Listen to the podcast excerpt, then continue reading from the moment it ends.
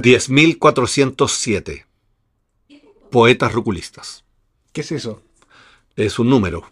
No, ya, pero. Sí, pero es el número de reproducciones que lleva nuestro podcast Poetas Ruculistas. Estamos de fiesta porque hemos superado las 10.000 reproducciones. Es poco eso. ¿Cómo hace poco? No llenas ni un estadio.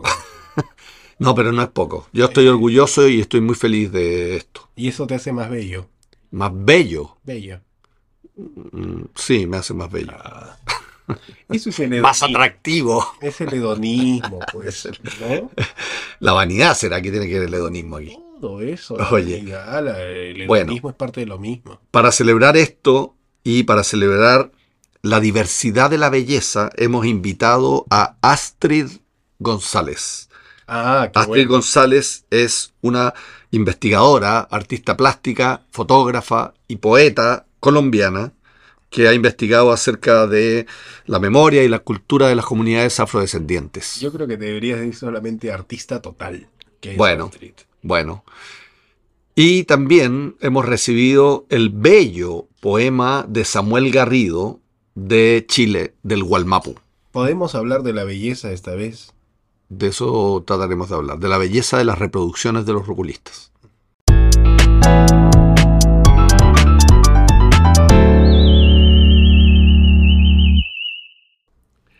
El premio Nobel alternativo esta semana es para la poeta colombiana Astrid González. Astrid nació en Medellín. Yo creo que ella se definiría más como artista visual. Sí, sí, sí, es verdad. Es, artista plástica, es investigadora. Se ha dedicado, como decíamos al comienzo, al tema de la memoria de las comunidades afrodescendientes. Sí. Eh, tiene un libro que se llama Ombligo Cimarrón que es, es, es, es, interesante porque, porque es creación e investigación al mismo tiempo. Em, y bueno, se ha dedicado al tema del feminismo, al tema de la negritud, em, y actualmente vive en Colombia, pero estuvo viviendo en Brasil un tiempo y en Chile, vivió en Chile. Tuvo una residencia eh, artística. En Brasil, sí. Bueno, escuchemos la conversación que tiene con Javier.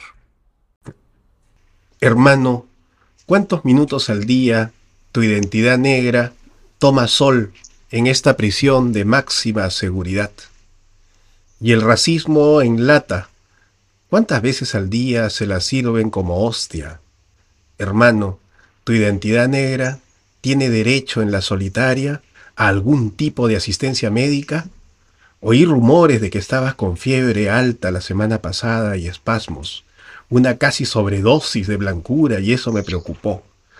Hermano, dile a tu identidad negra que le mando un celular para comunicar sus gemidos y siguen también los mejores votos para su total recuperación y mucha paciencia para soportar tan prolongada pena de reclusión.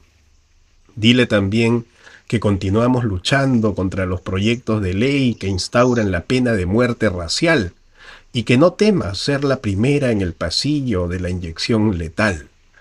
Hermano, sé que es difícil sobrevivir a este infierno silencioso, por eso, ojo con la técnica de fingirse muerto, porque muchos abusaron y entraron en coma. Estate atento y no olvides el día de la rebelión cuando la ilusión debe ir por los aires. Un gran abrazo de tu hermano de prisión asesinado, el zombi de los palmares. He querido empezar con este texto de un personaje histórico, el zombie de los, de, los dos palmares, que fue un líder, un líder negro que luchó contra la esclavitud en el Brasil más o menos hacia 1670, 1680. ¿Qué sientes tú como artista, eh, Astrid, eh, al, escuchar este tipo de, poesía? Mm, lo primero es como agradecerle a Javier por la invitación a, este, a esta conversación. Yo cuando escucho este poema, que, por cierto es hermoso, pienso el contexto en el que dices que fue escrito pareciera ser el mismo actualmente. La misma desesperación, la misma necesidad de, de, sobrevivir, de resistir y de crear estrategias para no morirse dentro del sistema como, como se ha construido las, las sociedades basadas en esta idea de las razas humanas actualmente. Mm. Entonces, eh, sí, sí, pienso mucho en la temporalidad. Escuchar esto y pensar que ese spoken word que pudo haber sido presentado el fin de semana pasado en, en algún barrio de Sao Paulo, pero ser consciente de que esto se escribió hace tanto tiempo es, es yo creo que una pregunta. Mm. El trabajo que tienen los artistas entonces debería ser importante para cambiar de alguna forma esa percepción. ¿Tú crees que eso se cumple en, el, en el caso tuyo como creadora? Sí, eso es una pregunta que al menos para mi trabajo es eh, trascendental. Me está atravesando desde el primer momento en el que me propongo hacer un, un proyecto de investigación hasta que está expuesto o está siendo sociabilizado. Entonces, ¿cuál, cuál, cuál es la invitación que, que, está haciendo este trabajo y cómo esto se suma a la historia del arte afrodescendiente, sea en Colombia, sea en, en Brasil o sea en Chile, ¿no? Cómo esto invita a una conversación, cómo esto invita a pensarse pedagógicamente las artes visuales, las artes plásticas para, para generar conversaciones y poner temas sobre la mesa que por lo general se dan en espacios políticos, en espacios de activismo, de organización social en los territorios rurales, o también se dan en los espacios académicos en donde hay personas afrodescendientes que tienen algún cargo o estudiantes afrodescendientes, ¿cierto? Pero, pero que dentro de la historia del arte, latinoamericano, pues es un tema que, solo se hace, hay un nicho negro, ¿no? Entonces, ¿cómo invitar a que estos temas eh, sean, sean un cotidiano, sean, sean una, revisión de, de todos? Entonces, eh, creo que, hay una lista ya de, de antecedentes de artistas afrodescendientes en varios países eh, de América Latina y del mundo que, que se están pensando cómo, cómo construir unos, unas nuevas formas de existir siendo afrodescendiente, ¿no? Y cómo construir unas nuevas formas de, otras formas de, de leer y leerse afrodescendiente que se aleje de el pasado esclavista y sus reclamos necesarios, pero también se aleje de posiblemente revisiones folclóricas, como, como no habitar solamente esos dos lugares, sino que también pensar otras formas de, de resistir siendo afrodescendiente. ¿Te has sentido estigmatizada como artista siendo afrodescendiente, Astrid? Pues em, creo que en definitiva la historia del arte que se sigue enseñando, que se viene enseñando y se sigue enseñando en las instituciones o en las escuelas de formación de arte, pues no, no ha incluido una, unos referentes que en los que yo, por ejemplo, pueda estar también incluida de aquí a mm. unos años. ¿no? Entonces yo creo que eso va formando un carácter, va formando una noción de quiénes pueden ser expuestos, quiénes pueden, y, al ser expuesto, entonces quiénes son los que tienen eh, la facultad de hablar, de decir, de mostrar y, entonces también quienes estamos escuchando, cómo se construye un público que al que se le dice a quién debe mirarse, apreciarse, qué es bello, a quién se debe escuchar. Entonces durante mucho tiempo pues eh, es, he estado en esa búsqueda, ¿no? Como de, de querer estar dentro del, escenario del arte, pero pero ha sido, eh, ha sido bastante complejo porque precisamente no hay un, antecedente histórico que hable ya de una presencia de artistas afrodescendientes en Colombia relevante. ¿no? Esto viene ocurriendo hace unos cinco años más o menos que ya hay eh, una presencia relevante en ese sentido en el país. Eso no quiere decir que no haya habido artistas eh, muy importantes para la historia del arte en Colombia que, que, hayan colocado estos temas de, de lo afro eh, en la ventana. Entonces, pues sí, o sea, las invitaciones en muchos de los sentidos en un principio eran eh, con el propósito de, cumplir cuota, ¿no? Como de, del ejercicio de la diferencia, el ejercicio de la diferencia y por otra parte también ha sido como la necesidad de, de colocar arquetipos, ¿no? Como esta representa entonces el arte afrodescendiente, pero no necesariamente eso quiere decir que la visión eh, curatorial, que la visión del, del, centro en donde se esté mostrando el trabajo esté cambiando, ¿no? Se esté haciendo las preguntas que el trabajo está mm. haciendo. Entonces, eso ha sucedido. una vez escuché con mucha lástima aquí en Chile como una persona del rubro de la cultura y todas estas cosas habla justamente eso que mencionas, ¿no? De las cuotas. ¿Y cuál, cuál debería ser el gran proyecto, digamos, es artístico, político, que pueda apuntar a cambiar eso, según tu percepción, Astrid? Bueno, yo pienso siempre que, que, que sí es importante dentro del escenario de arte los, los espacios comerciales. Necesitamos comer, ¿no? No morimos de hambre sin artistas. Pero también pienso que, que, hay una necesidad urgente en, en revisar los pensos académicos. O sea, cómo se están formando a los artistas, eh, cuál es cuál es la noción de, arte y de participación dentro del escenario del arte, sea, sea siendo espectadora o sea siendo eh, activadora, curadora, investigadora, ¿no? Como que cuál es la información, cuáles son esos conocimientos que, realmente se piensan construir o legitimar desde cualquiera de las posiciones en las que estemos participando dentro del arte. Y, en ese sentido, entonces, la presencia de, unos pensos académicos que inviten a, pensarse eh, desde posiciones críticas esas otredades y cómo se ha construido la noción de belleza desde, desde, desde paradigmas completamente eurocéntricos y cuando aparece por ahí en historia del arte, en algún momento lo eh, Paz de Ayala, ¿no? Es, mm. eh, es simplemente ciertos referentes en ciertos momentos históricos como si eso se hubiera encapsulado y no hubiera más presencia de artistas en este contexto. Entonces, eh, eh, creo que eso es importante, ¿no? Como la formación, la formación de artistas, la formación de todas las que de todas las personas que participamos de alguna u otra forma dentro de, esos procesos creativos y esos procesos expositivos y de sociabilización. Bueno, Astrid, cuéntanos un poquito para terminar tu libro, cómo, cómo funcionó tu libro, qué es, qué es lo que viene después de, de, aquel libro precioso que se... Y bueno, ya tiene algunos años de publicación, ¿cierto? Sí, bueno, el libro se llama Ombligos y Marrón, Investigación, Creación. Es, fue em, publicado en el 2019, en diciembre de 2019, con la editorial FEA. Es una editorial em, autogestionada de allí de Santiago de Chile. Hicimos un tiraje pequeño porque la autogestión, ¿no?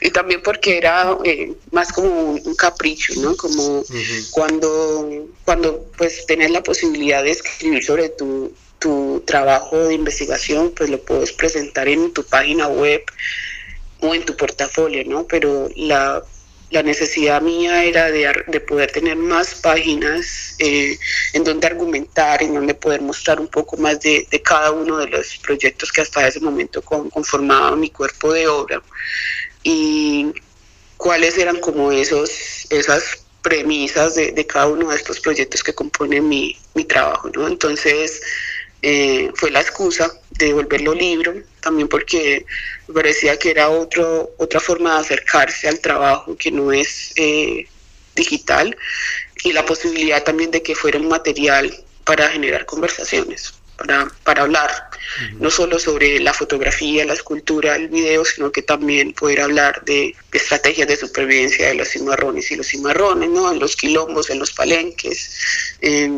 hablar de cómo la migración interna de poblaciones desde las zonas periféricas o de las zonas selváticas en Colombia hacia el centro del país eh, no necesariamente afectó esas formas de ser afrodescendiente en, en las zonas del Pacífico y del Caribe colombiano, sino que también en, el centro construyen unos nuevos enclaves étnicos de presencia afro. Entonces, eh, eso era la posibilidad de poder conversar eh, de manera escrita más, más ampliamente sobre, sobre mi cuerpo de obra. Recomendamos entonces a toda nuestra audiencia eh, que busquen Ombligo Cimarrón y que conozcan la obra de Astrid González, que ha sido nuestra invitada el día de hoy.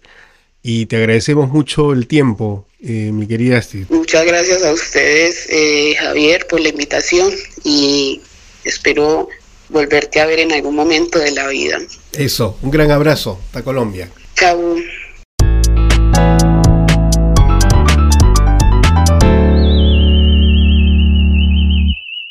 Por la intercesión de la diosa Aclis, la diosa griega del dolor, del sufrimiento, de los venenos. ¿Por qué no hablas de la belleza? Vamos, bien? vamos a...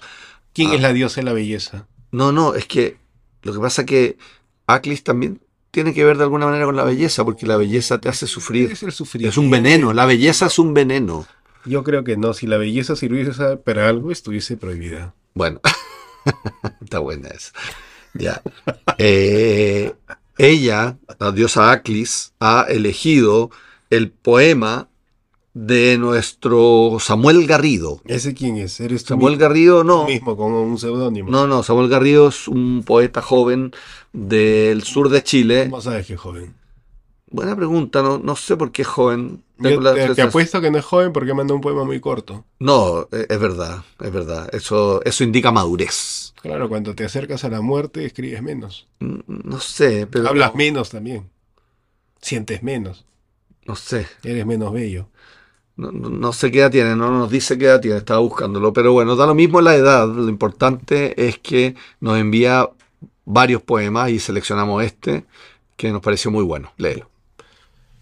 Las caricias fueron la piel, un poco la tierra, un poco el agua, el calor en que germina la palabra, la caricia, la herida que deja de doler. Mira. Interesante, ¿o no? ¿Cómo, cómo es el trato del dolor en este poema? ¿Qué pasa con el dolor? O sea, me gusta la contraposición entre herida y caricia. Y que además relaciona con la tierra y la palabra. Sí. ¿Tú tienes algo que decir? No tengo nada que decir, por eso te estoy preguntando a ti. Pero Porque todavía la, me la duele- gente, me- espérate, la gente va a creer que... Me duele el poema. No, no, eso, te voy a decir que nuestro silencio atónito eh, va a hacer pensar a la gente que no nos gustó el poema, y el poema nos gustó mucho. No, no es cierto. Eh, A mí me gustó mucho el tema, e- esta contraposición que pones entre caricia y herida. Me gusta particularmente, pero me, me parece bien potente como el trato del dolor desde la poesía. O sea, ese es un gran tema, ¿te das cuenta? Sí, es un gran tema. Las caricias también son un tema. Pero no son tan importantes como las que curan el dolor. Las caricias curan el dolor, de hecho. No siempre, pero... En psicología eso se llama apego seguro. ¡Ay! Él, el psicólogo. No, Ya, pero es verdad. ¿Pero qué te pones cuando- en esa posición siempre que no tienes nada que decir literariamente? Te pones psicoanalista. Es verdad. No, No, pero no, pues. no, tengo muchas cosas que decir porque, Has porque es un buen mucho. poema. No, y es un buen poema. Bueno, yo he sufrido mucho. Por caricias, No por dolor. Puro dolor. Bueno, Una caricia. pero por dolor físico. Me hago au- una hernia. autocaricias. Una... Eso se llama autoerotismo. Me autoerotizo. Bueno, Qué patético, ¿eh?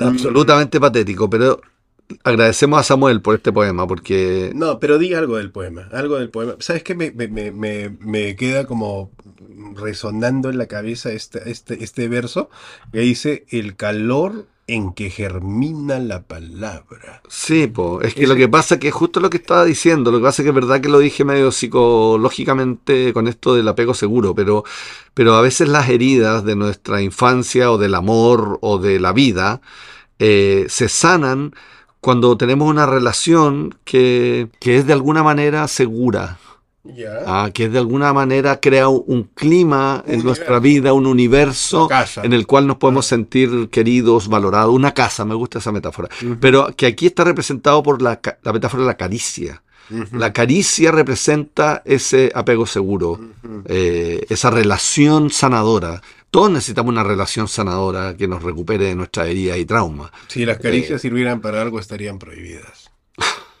Dale.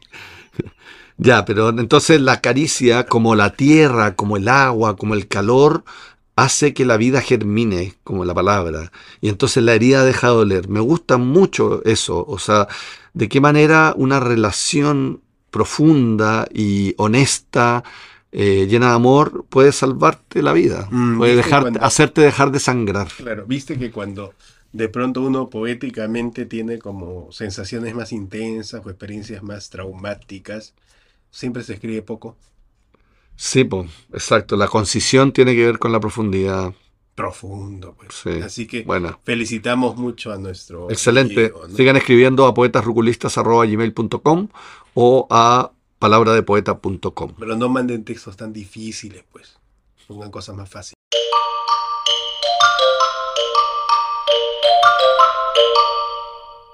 Bitácora Ruculista. Abrimos nuestra sección Bitácora Ruculista. Ilustraremos al público aquí presente con un nuevo aforismo del movimiento ruculista. Esto lo has escrito tú, ¿cierto? ¿Cierto? No.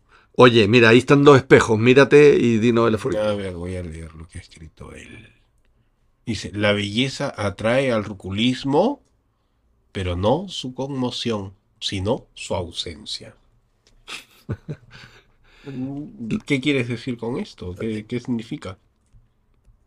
Me parece que está muy bonito. La- La belleza No, atrae al ruculismo, claro. no su conmoción. no, sino su no es la conmoción, no es la conmoción de la belleza, sino su ausencia. Ya. Lo que pasa es que, mira, esto ¿Cómo es lo que está detrás. Lo cómo que puede- está detrás ¿Cómo puedes hablar de la belleza si has sido bello toda tu vida? Ya. Tiene que ver con la belleza como paradigma eurocéntrico que hablaba Astrid González. Ya. Ya, o sea, creo que tenemos que salir de los parámetros tradicionales de belleza. Y esos parámetros tradicionales de belleza personal, una persona, una mujer, un hombre, Si yo te viera en la playa, digamos, eh, ropa de baño, ese tipo de cosas, parecerías un gallego que acaba de llegar. al no, da lo mismo eso. Yo impresionaría por, por, por, por, por la estampa. por la ¿Qué estampa, la estampa. No, no, no, tu pinta de nadador profesional. O sea, ¿por qué, por qué- tiene que ver la belleza con la pinta? No, no, la belleza eh, es... Tú estás hablando de una belleza espiritual, No, no.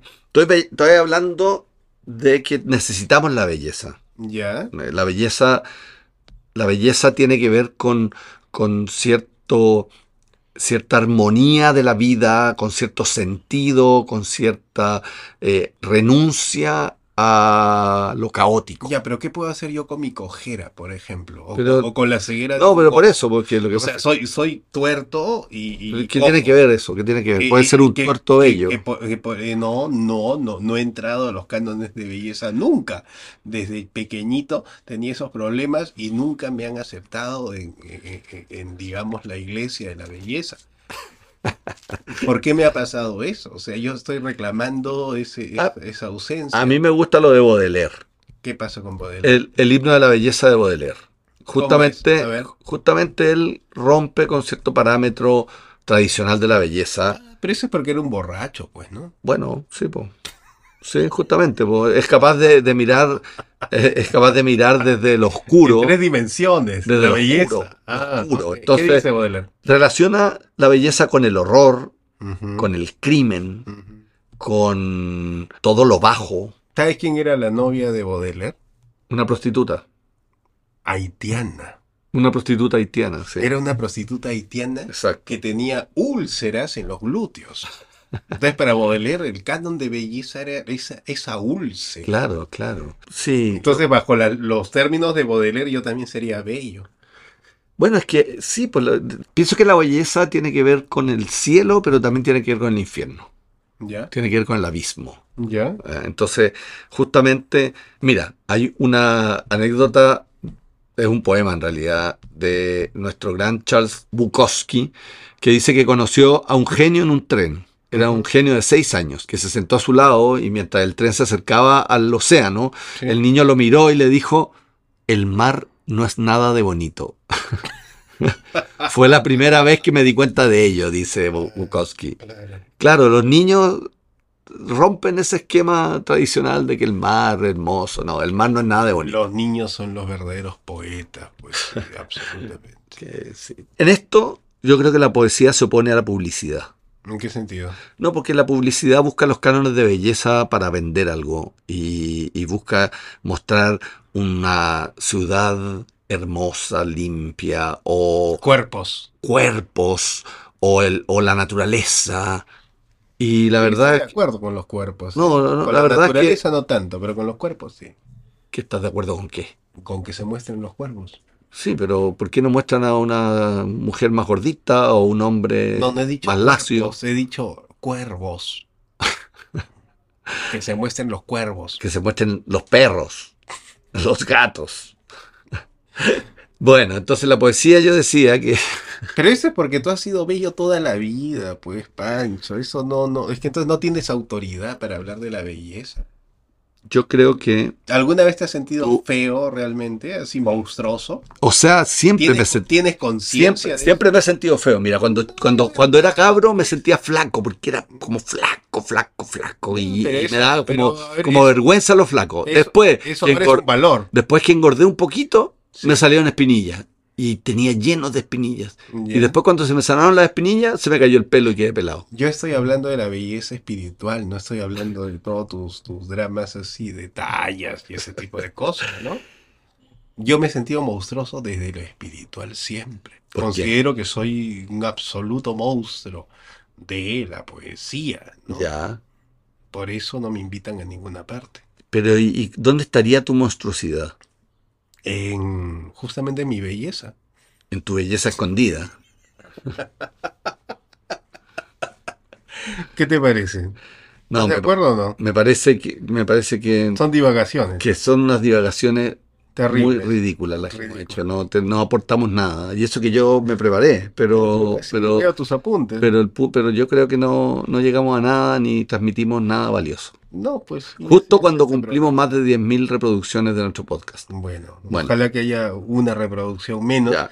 después de estas Quizá porque, ¿no? quizá porque eh, la belleza es un tema muy complejo. Publicidad versus belleza.